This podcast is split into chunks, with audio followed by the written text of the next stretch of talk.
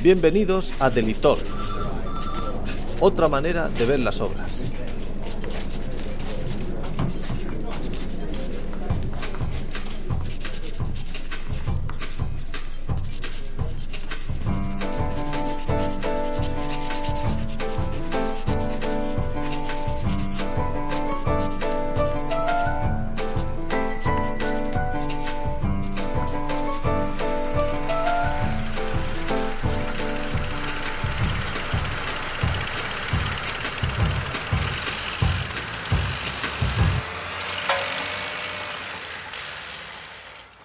Feliz 2022 a todos. No sé hasta qué fecha se dice esto de feliz año, pero bueno, es el primer episodio del año, así que espero que lo hayáis empezado bien. ¿Y tú, compañero, cómo has empezado el año nuevo? Eh, ¿Bien o sigues como delineante? Eh, ¿La familia? ¿Bien? Pues empezado ni bien, ni en familia, ni como delineante. Feliz año, audiencia. Pues mira, el 31 por la mañana, me llamó un compañero que había dado positivo, que me hiciera un test y como no creía que fuera a dar positivo tan reciente, me autoconfiné con el resto de mi libro de familia, aunque finalmente di negativo. Así que una cena de cinco y bien, afortunadamente bien. Bueno, pues me alegro. Mejor así. Pero bueno, después de tanta fiesta, vacaciones, quien las haya tenido y la cuesta de enero, eh, vamos a empezar el año con un episodio sencillo y ligerito. Daily Talks presume de ser un programa para todos los públicos y muchas veces damos por supuesto que la audiencia sabe de qué estamos hablando, por lo que para evitar confusiones y arrojar algo de luz a aquel que no sepa quién es quién en el mundo de la construcción, porque mucha gente está acostumbrada a que en su pueblo haya un constructor o un albañil que es el que lo hace todo y cuando hablamos de los agentes de la construcción se pierden un poco en ese tema. ¿Qué te parece? Más que perfecto, me parece plus cuan perfecto. Porque es uno de los temas que a mí me hubiera gustado que me explicara alguien cuando yo empecé en esto.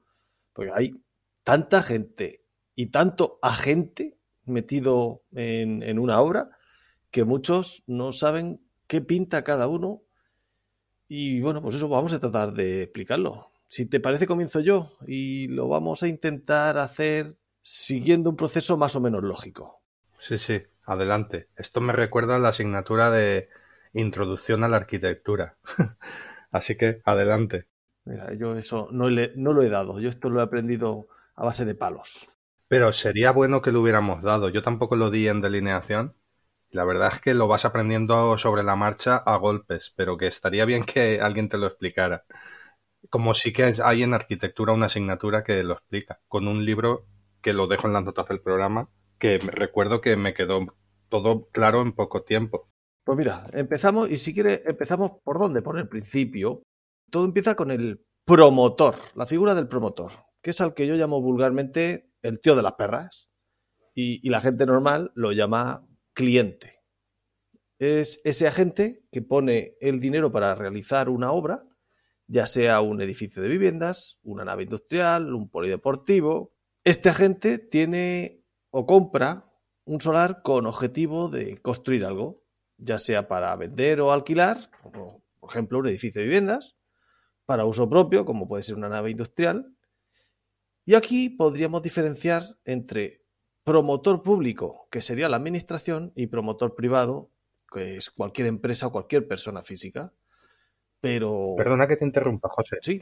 El, promotor eh, eh, puede ser una persona que se va a hacer una simplemente su casa para él, o es una empresa que se dedica a hacer promociones, o sea, que vive de eso, digamos. Simplificándolo como hemos dicho que íbamos a hacerlo, es el tío que pone las perras.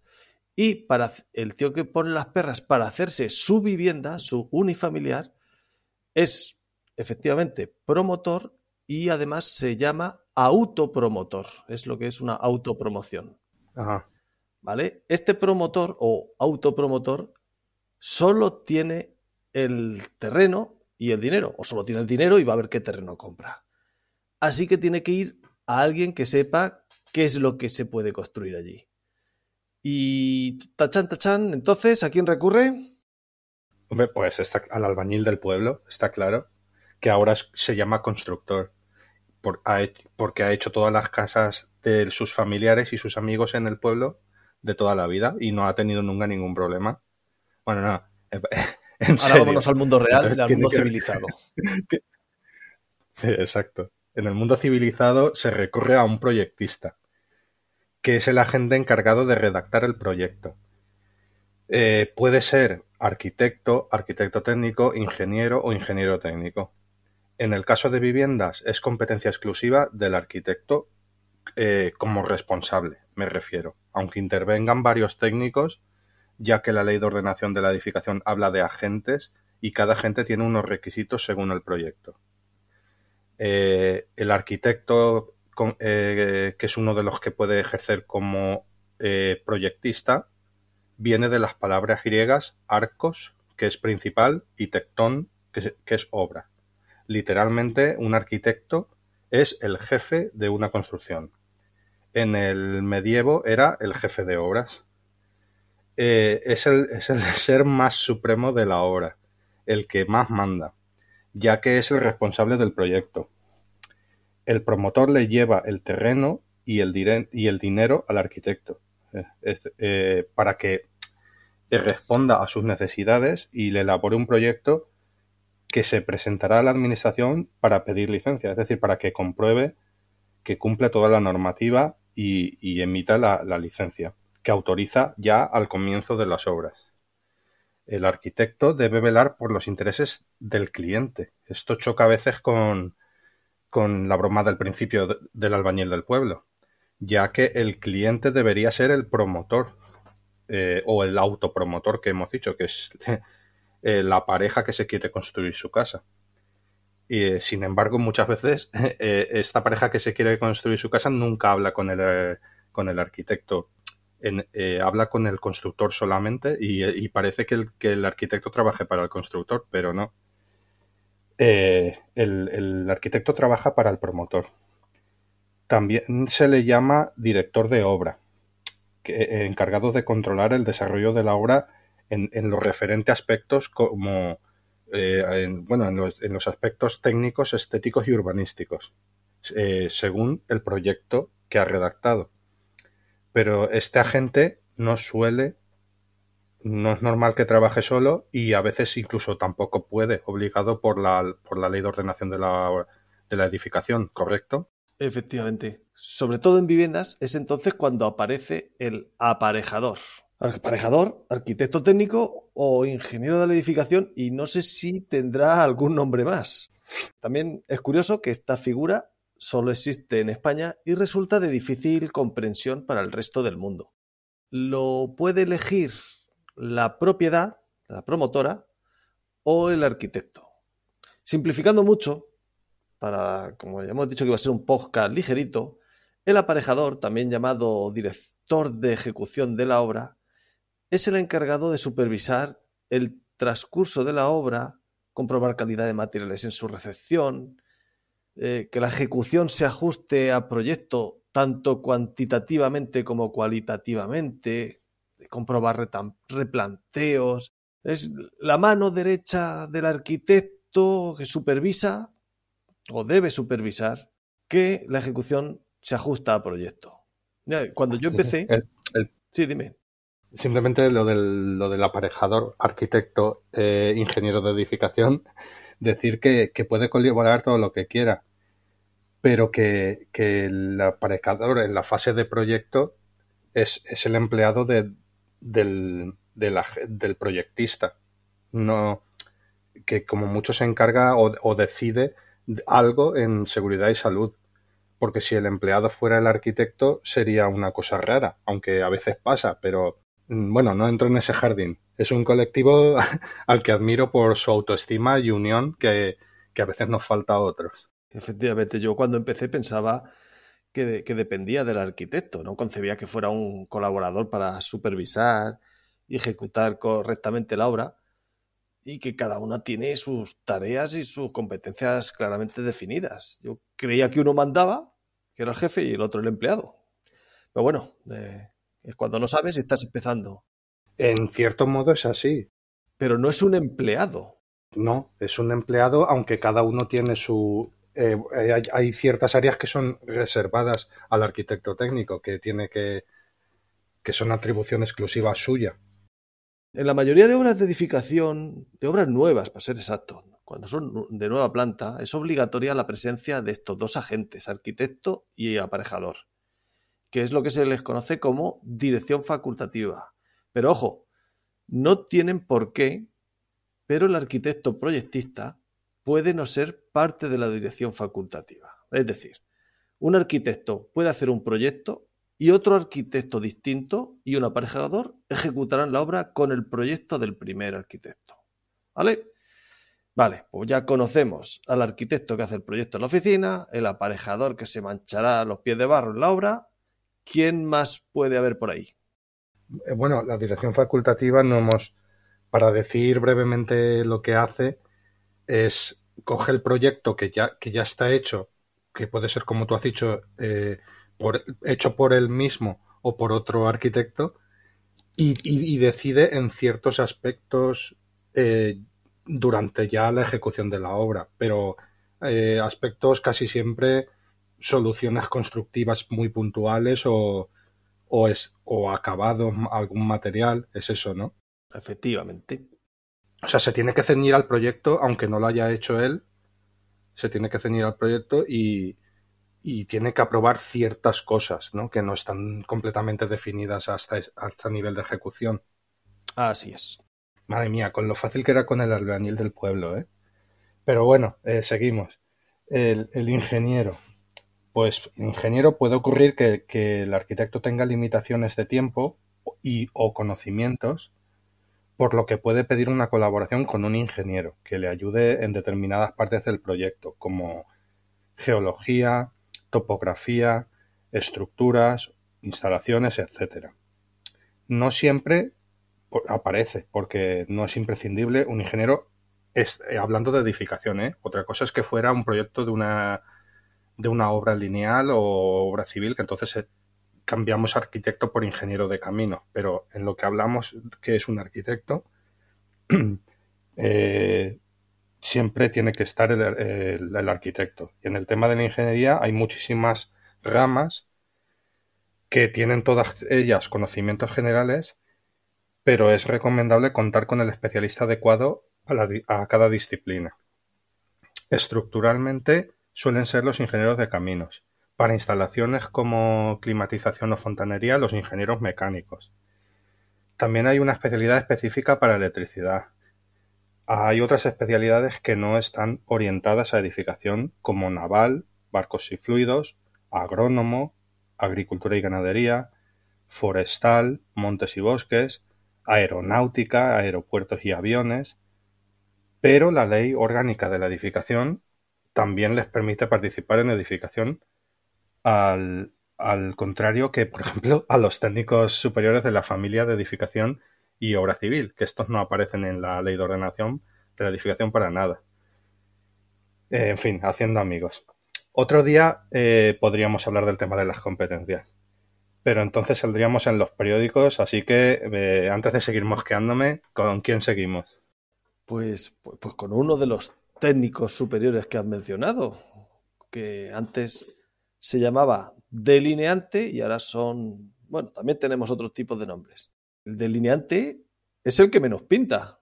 Como un tío que yo tenía en Granada, que ni tenía tío ni tenía nada. Fuera de coñas, originalmente. A ver, a ver, a ver. Pintar sí que pinta. Lo Sí, originalmente es el que más pintaba. O sea, siempre, siempre ha pintado. De hecho, hay, eh, hay, una novela histórica muy entretenida que se llama El Pedra Piquer, que cuenta cómo eran los, los roles de la construcción en la antigua corona de Aragón y Reino de Navarra, que vamos, tú lees lo que hacía un maestro de obras o un Pedra Piquer y era, y era un delineante, claramente, aunque otros pueden decir, pues no, pues es un aparejador claramente. Bueno, pues podríamos entrar a discutirlo, pero eso de que no pinta nada. Bueno, pintar entendiendo como dibujar en los inicios de la construcción y durante mucho tiempo después, a la parte que más tiempo se le dedicaba del proyecto era a los planos, a la delineación de los planos. a definir y representar gráficamente las distintas partes del proyecto como arquitectura, instalaciones, estructuras, detalles.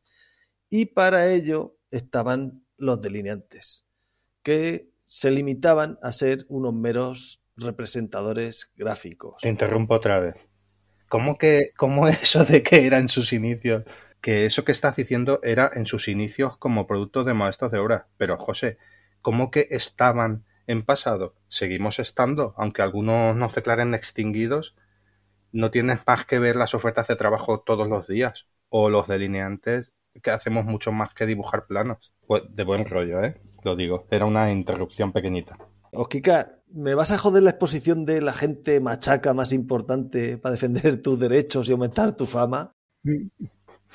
Tras esta lamentable interrupción, que esto ya lo hablaremos en casa tú y yo, efectivamente los delineantes hacemos mucho más que dibujar planos. Si, si bien nuestros estudios no nos habilitan para firmar proyectos, nuestra formación sí nos da una comprensión de todos los aspectos de la obra y una polivalencia para desarrollar otros aspectos en la elaboración del proyecto como mediciones y presupuestos, control de colisiones. También memorias, calcular instalaciones, calcular estructuras, levantamientos y replanteos, apoyo en dirección de obra, etcétera, etcétera. Esto no lo digo yo, lo dicen las competencias del Ministerio de Educación. ¿eh?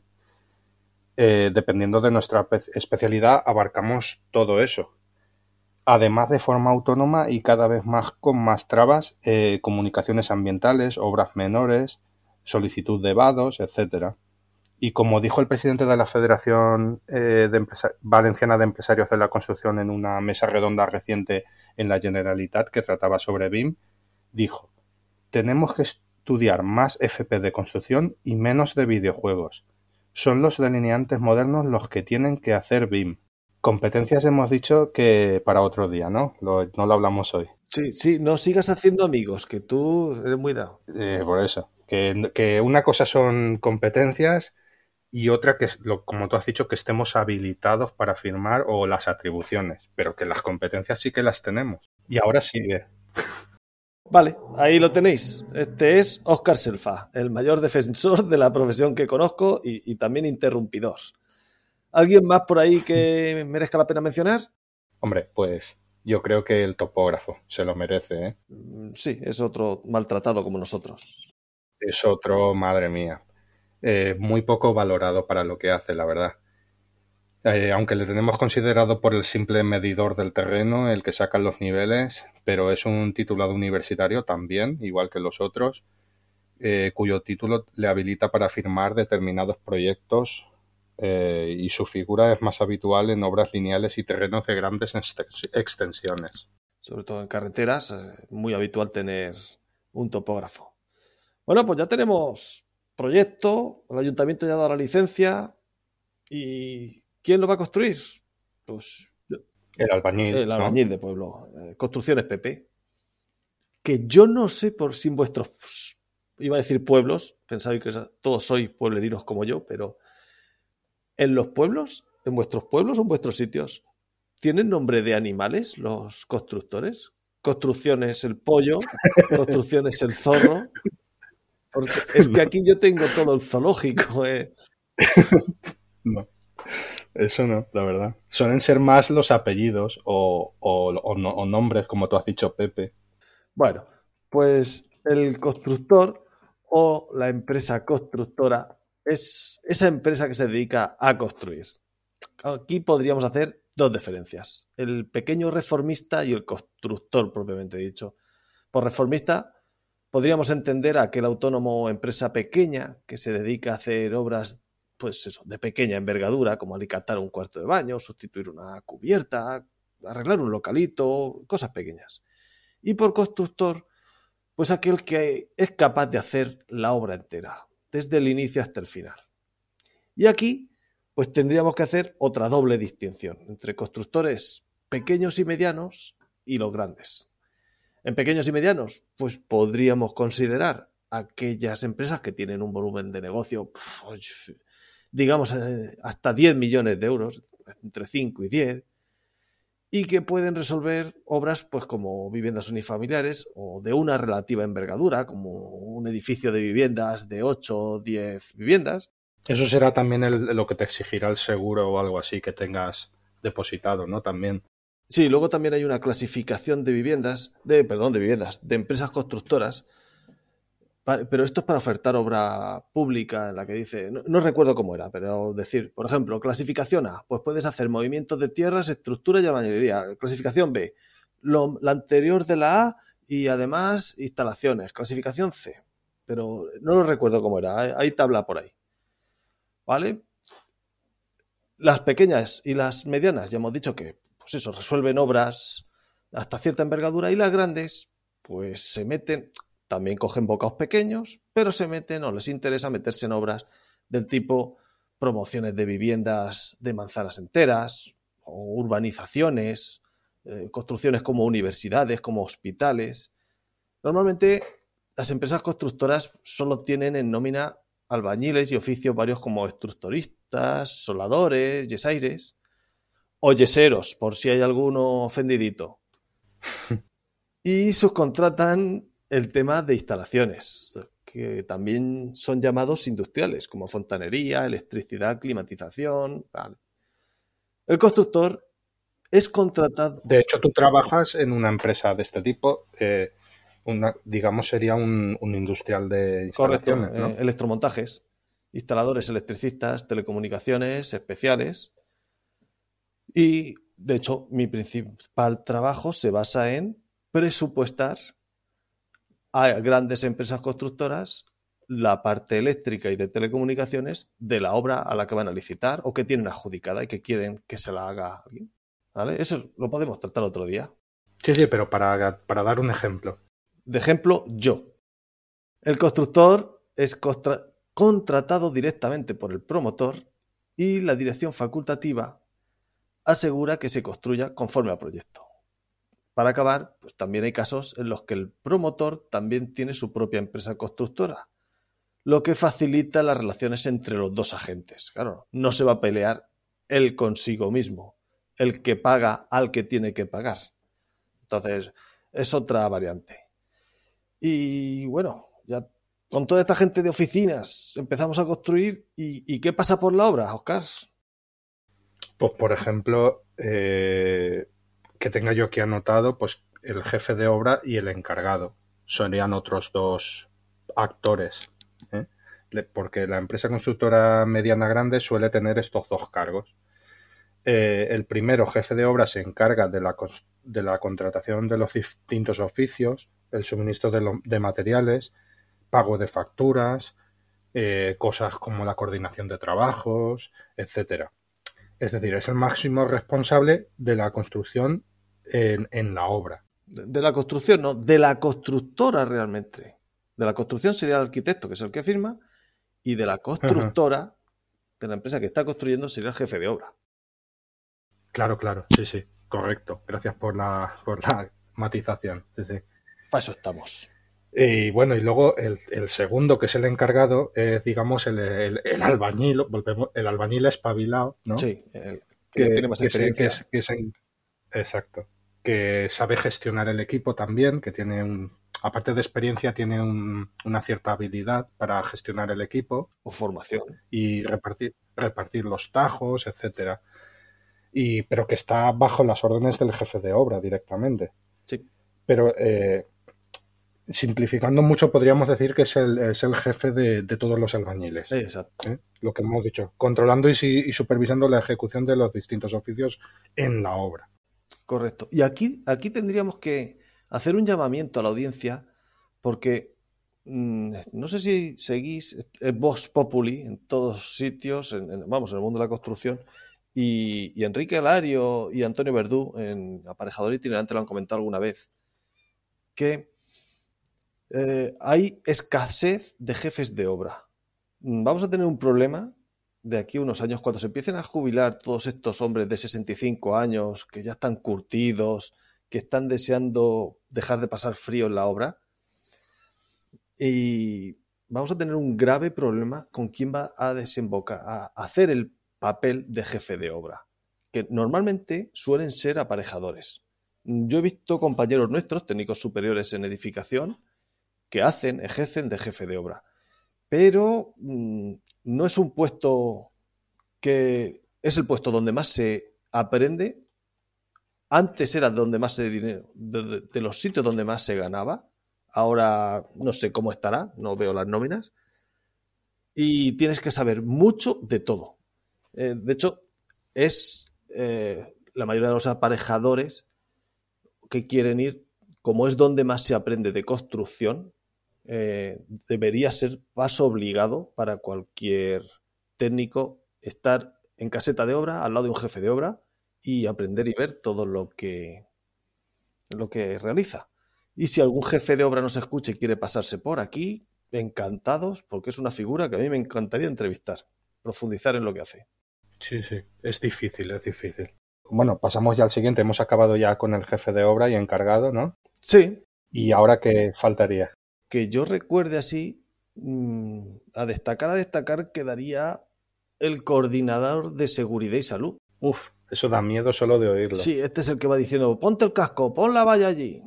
No, lo, miedo por la responsabilidad que asume también, me imagino. aparte de la comentada dirección facultativa, que con sus visitas a obra comprueba que, se, que ésta se ajusta al proyecto y resuelve, resuelve las dudas que puedan surgir, el coordinador de seguridad y salud es el responsable de la seguridad durante la totalidad de la obra. Se ocupa de analizar los riesgos, de prevenir los accidentes, de comprobar las medidas de seguridad, ya sean las individuales o las colectivas de la obra. Y es un puesto desagradable porque es, como he dicho, el que dice, tú, ponte el casco, eso, eh, allí hay que poner unas orcas. Bueno, los abaniñeles ya cada vez son más conscientes de que tienen que autoprotegerse. Pero yo hice todo, hay de todo y en la viña del Señor. Y para controlar a esa gente, pues está esta figura. Yo como, como anécdota puedo contar que hice eh, en su día el curso básico de, de seguridad y salud, que creo que eran 50 horas, ahora, ahora creo que son 60. Y no sé si eso ha cambiado. Estos son los, los que luego te, exigían como mínimo eso para poder ser coordinador de seguridad y salud. Y, y, a un compañero mío, de hecho, en el estudio que trabajaba le pusieron de coordinador de seguridad y salud en varias obras.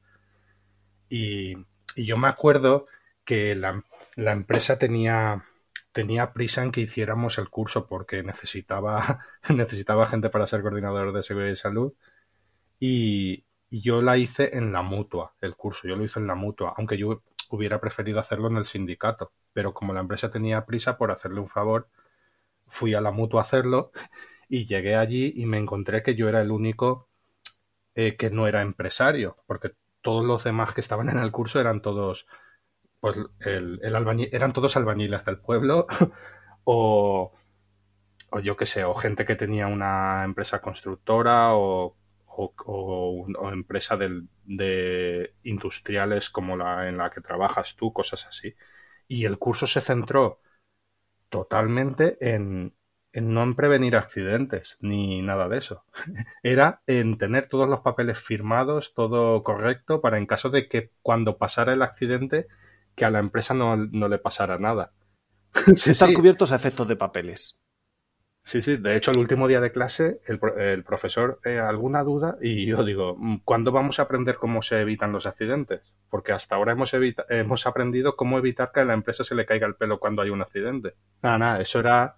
Es curioso porque ese mismo curso lo puedes ver, lo puedes hacer vía mutua, que es la vía patronal eh, empresa para evitar tener problemas o vía sindicato que se centran más en evitar que el accidente suceda y, si sucede, pues eh, intentar que el, que el, que ha sufrido el accidente encima, si ha hecho todo correcto, no, no, no se lleve una sanción. Es las dos vistas opuestas de lo mismo, digamos. Del que supervisa la seguridad y del que debe autoprotegerse.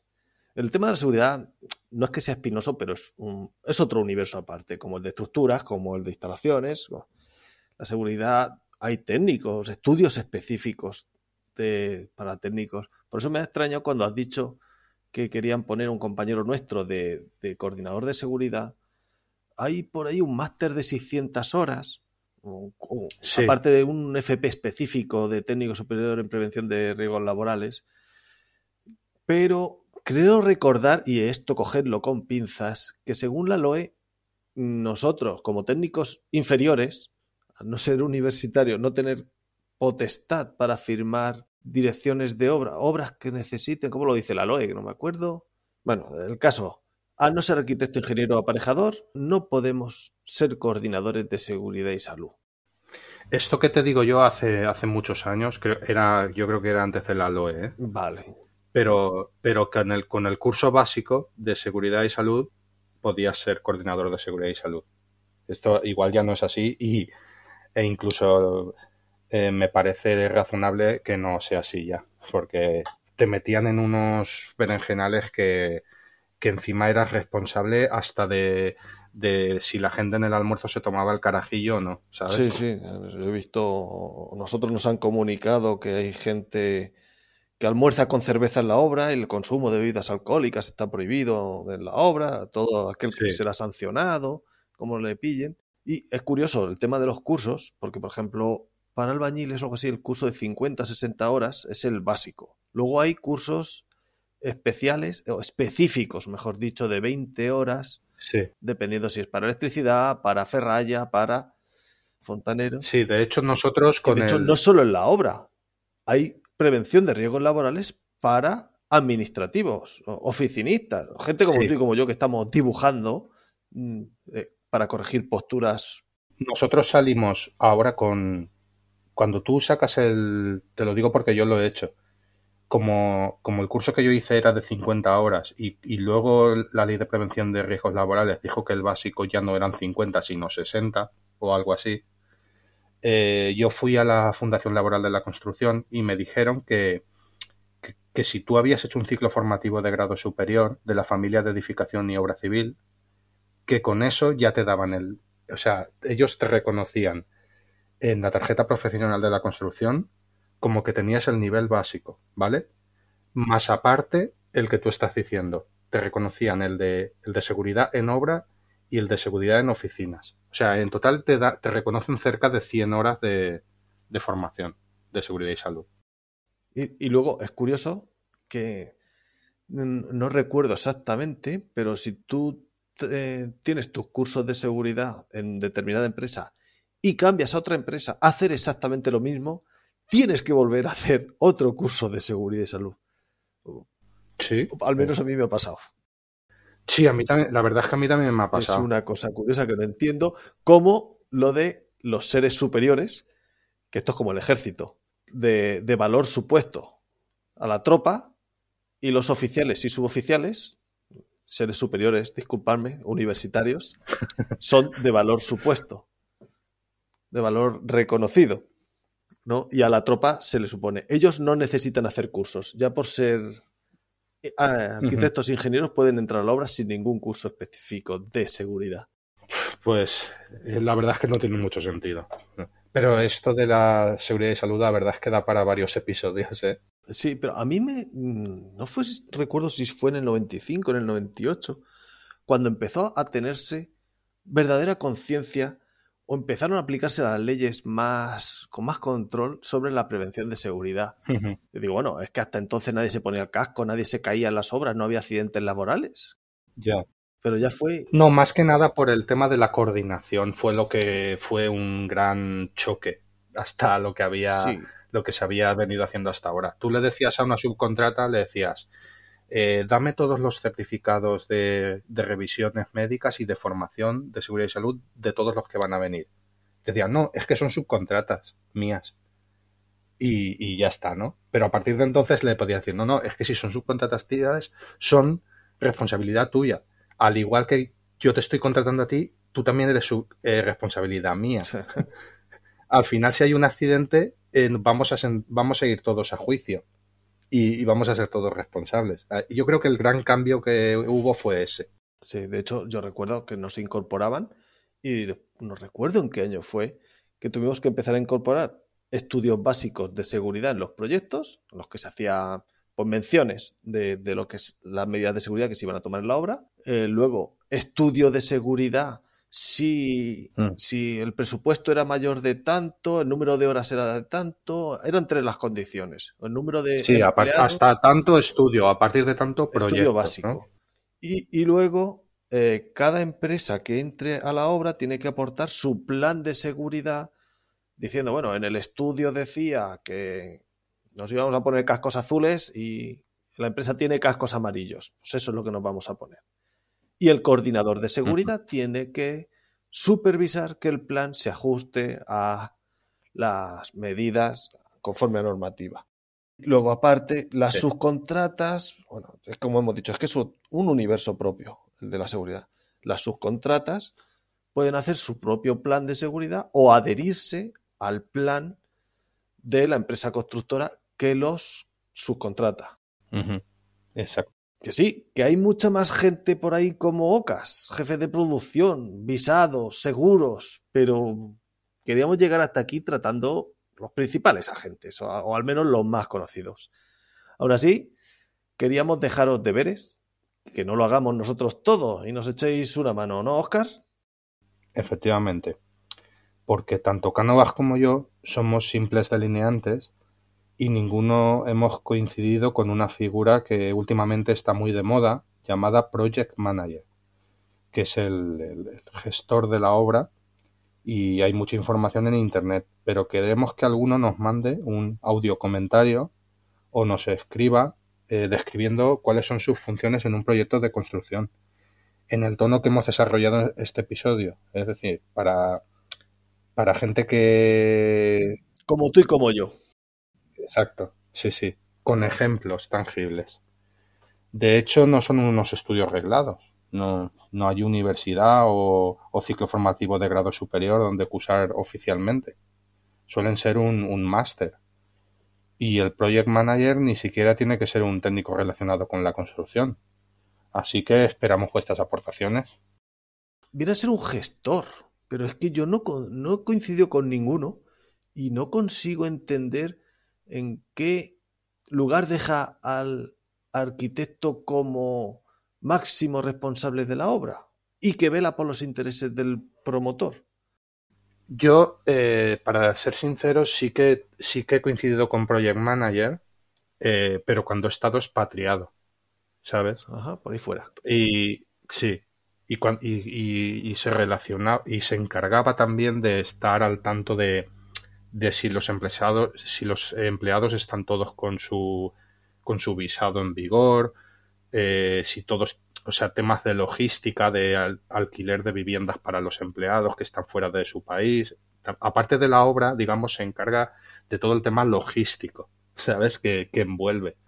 Ahí lo voy entendiendo para un proyecto fuera, patriado, pero un proyecto en España que hay que no resuelvan el arquitecto, el aparejador, el jefe de obra, Sí, a no ser que, que sea una obra en, en La Coruña y la constructora sea de Murcia y se los lleve todos allí, y, ¿sabes? Entonces en ese caso se podría entender, porque tienes que gestionar a lo mejor a 100 tíos fuera de su casa, ¿sabes? Que, que, van a necesitar pues coche, casa, eh, ir al médico, no sé qué, esas cosas. Eh, ya no es propiamente la obra, es todo lo que la envuelve pero si es uno que va a trabajar y, y por la noche se va a su casa, pues cuesta más de justificar eso o de, entenderlo. Tendrá su justificación, pero que no. Dependemos de vuestros comentarios, gente. A ver si nos hacéis llegar algo que nos aclare, entendamos cuál es la figura del Project Manager, ¿vale? Y con esto, pues, pues, si te parece bien, llegamos al final del episodio y con ello a nuestra sección Diccionario Técnico Geográfico. ¡Wow! ¿Alguna palabra de arquitectura o de obra de tu zona? Pues sí tengo una preparada, porque en el grupo de sanación que tenemos, ya conocido, el otro día surgió esta palabra. La secta. Eh, sí, los Deliviers. Sí. Eh, la palabra es yar, que es chimenea en valenciano. Pero también es el hogar, la zona donde reunirse y hacer vida en torno al fuego. ¿Eh? También en, este, sin esta zona es simplemente el hogar. O sea, no tiene por qué tener eh, fuego, pero va más asociado a eso. Pero, por ejemplo, en Valencia se dice Yard del Jubilat, que es el, hogar del jubilado, y no hay ningún fuego, ¿sabes? Pero vamos, yo, yo creo que viene de ahí, del, de la reunión en torno al fuego. Y María de Delibir nos dijo que en, que en Asturias también se dice igual, Yar. Y en gallego dicen lareira, aunque creo que no es exactamente lo mismo, o sea que no voy a, no voy a meterme más ahí, no sea que la líe.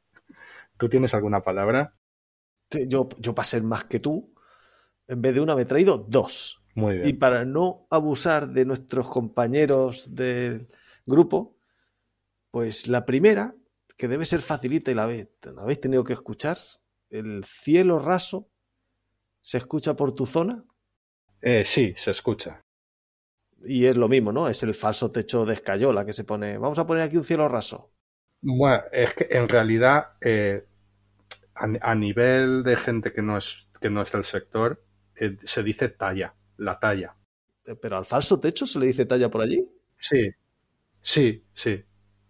fuera, o sea, fuera de la obra, me refiero. A nivel, a nivel de no profesionales. Sí, gente que no sea de construcción. Sí, sí, sí. voy a cambiar la talla. dice talla. Sí, voy a cambiar la talla de mi casa o voy a poner talla. Y voy a poner. Eso es el falso techo. Y luego ya a nivel profesional ves indistintamente cielo raso y falso techo. Creo, puede ser que más falso techo, sí. Pero tampoco es desconocido cielo raso. ¿Y, y las setas, o, o también llamadas champiñones, normalmente de color rojo, ¿los has visto? ¿Sabes lo que son? Sí, sí, los he visto. Vale, pues entonces despedimos o lo decimos. No, no, explícalo, explícalo. Vale, pues son esos pequeños objetos que son protectores de, caperuza para los, los, redondos, los hierros que se quedan al aire o, puntas que asoman en algún sitio. Le pones esa champiñón que viene a ser una, seta de disparo eh, en electricidad y deja de ser punto agudo, puntiagudo y perjudicial para la salud. Sí, porque una, varilla corrugada de punta, si te caes encima mm, y no, le has puesto un, protector, es muy peligroso. Pues pupa. ¿Despedimos, compi? Despedimos. Hasta la, hasta la próxima. Ha sido un, un debate interesante. Siento que quedan muchas cosas en el tintero, pero es que, claro, eh, em, nos hemos centrado también mucho en, los agentes, en lo que sería una obra de arquitectura o de edificación. Y, pero que luego entras en obras lineales o otro tipo de obras civiles y, los agentes serán, serán otros, pero, pero siempre, siempre son, encuentras la equivalencia fácil. Yo creo que con lo que hemos explicado te puedes hacer una idea. Sí, yo creo que ha quedado un episodio fácilmente digerible. Vosotros diréis si lo hemos conseguido. Muchísimas gracias por escucharnos. Hasta la próxima, mundo. Hasta la próxima.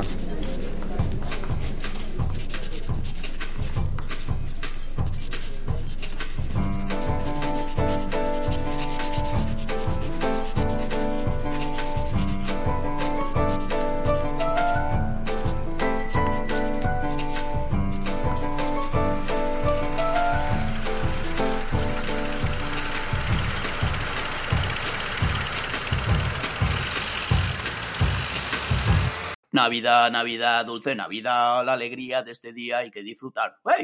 Hola, buenas, soy Javier Lapina, soy delineante proyectista. Eh, la mayor afición que tengo es vivir, simplemente, vivir. Eh, Daily Talks me parece uno de los mejores podcasts que hay enfocado al mundo de la delineación. Eh, me gustaría que trataseis en Daily Talks todo tipo de programas que sean open, porque yo estoy harto de pagar licencias. Mm, la noticia más destacada de Cat en el 2021 me parece la incorporación del análisis de grading en Civil 3D y para el año que viene os deseo a todos que de verdad se cumplan vuestros deseos.